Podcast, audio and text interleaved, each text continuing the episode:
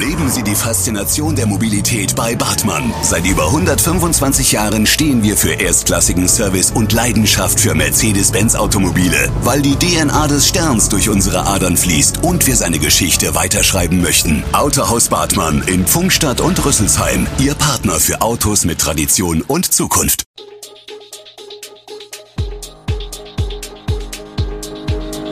Gude, unser morgendliches News Update.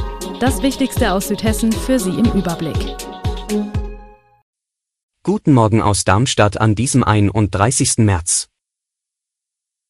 Aus für den Love Family Park, 1000 Flüchtlinge in Darmstadt und Corona-Update am Morgen. Das und mehr gibt es heute für Sie im Podcast. Schlechte Nachrichten für alle Fans des Love Family Parks in Rüsselsheim, 10.000 tanzende Besucher, die vor den DJ-Pulten von internationalen Künstlern auf den Rüsselsheimer Mainwiesen feiern. Das wird es nicht am 23. Juli 2022 und auch danach in Rüsselsheim nicht mehr geben, denn der Love Family Park, LFP, verlässt die Stadt. Wie die Veranstaltungsagentur Cosmopop GmbH am Mittwochabend überraschend mitteilte, soll kein weiteres Festival in Rüsselsheim umgesetzt werden. Wir haben uns in Rüsselsheim sehr wohl gefühlt, sehen dort jedoch keine Perspektive mehr, sagt Marketingleiter Robin Ebinger. Ein Grund, es fehle die Bereitschaft und eine einheitliche Initiative von städtischer Seite, das Festival auf dem Mainvorland umzusetzen. Dies wäre nicht nur ein Zeichen an uns als Veranstalter gewesen, sondern vor allem auch an die durch die Corona-Pandemie schwer beschädigte Kulturbranche in Hessen. Aus unserer Sicht ist das Mainvorland ein idealer Standort für private wie kommunale Veranstaltungen, sagt Ebinger. Von Rüsselsheim gucken wir nun nach Darmstadt. Fast 1000 Flüchtlinge wurden in Darmstadt registriert. Der Krisenstab der Stadt gibt Auskunft darüber, wie die Unterbringung von Geflüchteten aus der Ukraine vorangeht und wie es mit Spenden für Darmstadts Partnerstadt Uschgorod läuft. Wie die Arbeitsgemeinschaft Unterbringung berichtet, sind inzwischen 963 aus der Ukraine Geflüchtete in Darmstadt registriert.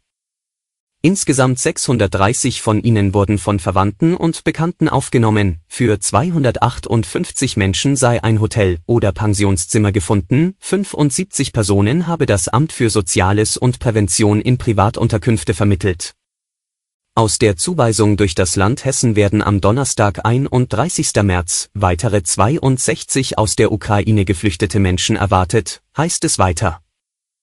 Die Sporthalle Eisfelder Straße sei inzwischen als Erstunterkunft hergerichtet und bezugsfertig, berichtet die Feuerwehr. Betrieben werde sie ebenso wie die Einrichtung im Bürgermeister-Polhaus durch das Rote Kreuz. Dort werden am Freitag 1. April die mobilen Impfteams ihre Arbeit aufnehmen, den Termin soll es dort künftig regelmäßig geben. Die Stadtbibliothek werde die Einrichtung mit Bücherspenden ausstatten, zudem sollen die Geflüchteten kostenlos Bibliotheksausweise erhalten. Doch was macht der Krieg mit den Älteren in der Region? Putins Überfall auf die Ukraine rührt bei Älteren an traumatischen Kriegserlebnissen und löst bei Jüngeren Zukunftsängste aus. Für Putin ist Gewalt eine Option, die uns hier absolut fremd ist und die uns seit dem Kalten Krieg aus dem Blick geraten ist, erzählt Gertrude Becker. Sie hat den Zweiten Weltkrieg miterlebt, in der Brandnacht 1944 waren sie neun Jahre alt. Ja, wir saßen in Darmstadt im Keller in der Holzhofallee und sind in der Nacht durch den Wald nach Eberstadt zu den Großeltern gelaufen. Aber weil kein Platz war, sind wir wieder durch die zerbombte Stadt nach Dieburg. Das wird in den Menschen hängen bleiben, wenn sie überhaupt überleben. Ich habe wahnsinnig Angst, dass dieser Krieg weitergeht. Erzählt sie weiter. Im Interview sprechen die Protagonisten über ihre Ängste, ihre Traumata und den Umgang mit dem Krieg. Das ganze Interview lesen Sie auf unseren Portalen. Auch heute bleibt uns das Thema Corona nicht erspart. Am 27. Januar 2020 ist Patient 1 in Deutschland positiv auf das neuartige Virus SARS-CoV-2 getestet worden. Im Februar kam der erste Patient mit Symptomen ins Klinikum Darmstadt. Der damals 51-Jährige blieb 55 Tage. Seit mehr als zwei Jahren beschäftigt das Coronavirus Ärzte und Ärztinnen, Pflegekräfte und Verwaltung. Wir haben in diesen vergangenen zwei Jahren sehr viel gelernt, sagt Selig, über das Virus, das Krankheitsbild und wie es behandelt werden kann.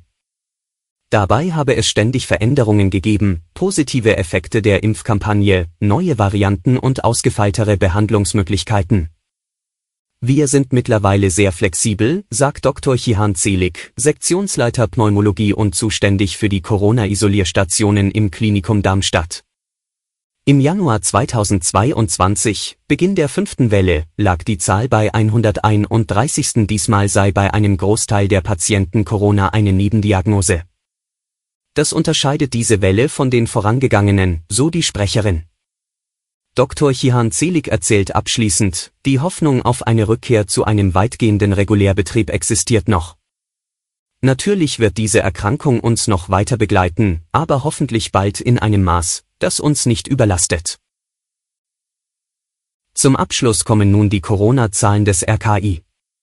Die bundesweite 7-Tage-Inzidenz liegt niedriger als am Vortag.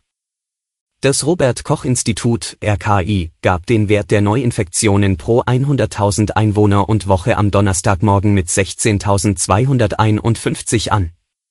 Zum Vergleich, am Vortag hatte der Wert bei 16.630 gelegen. Vor einer Woche lag die bundesweite Inzidenz bei 17.520. Die Gesundheitsämter in Deutschland meldeten dem RKI binnen eines Tages 274.901 Corona-Neuinfektionen. Vor einer Woche waren es 318.387 Ansteckungen. Alle Infos zu diesen Themen und noch viel mehr finden Sie stets aktuell auf echo-online.de. Gute Südhessen ist eine Produktion der VRM von Allgemeiner Zeitung, Wiesbadener Kurier, Echo Online und Mittelhessen.de. Redaktion und Produktion die NewsmanagerInnen der VRM. Ihr erreicht uns per Mail an audio.vrm.de.